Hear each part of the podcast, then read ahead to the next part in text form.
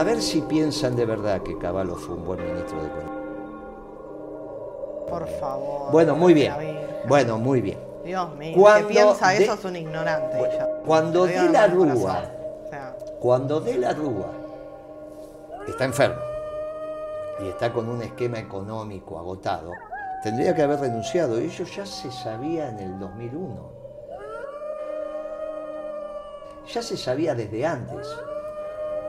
Pero para mitad del 2001, esto estaba terminado. ¿Por qué llegaron al final del 2001? ¿Por- ¿Para que hubiese 35 muertos? ¿Qué necesidad?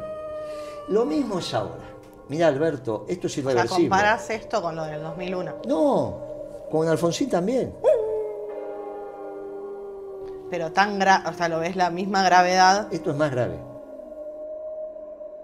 más grave. Claro, porque es Alfonsín y De la Rúa juntos.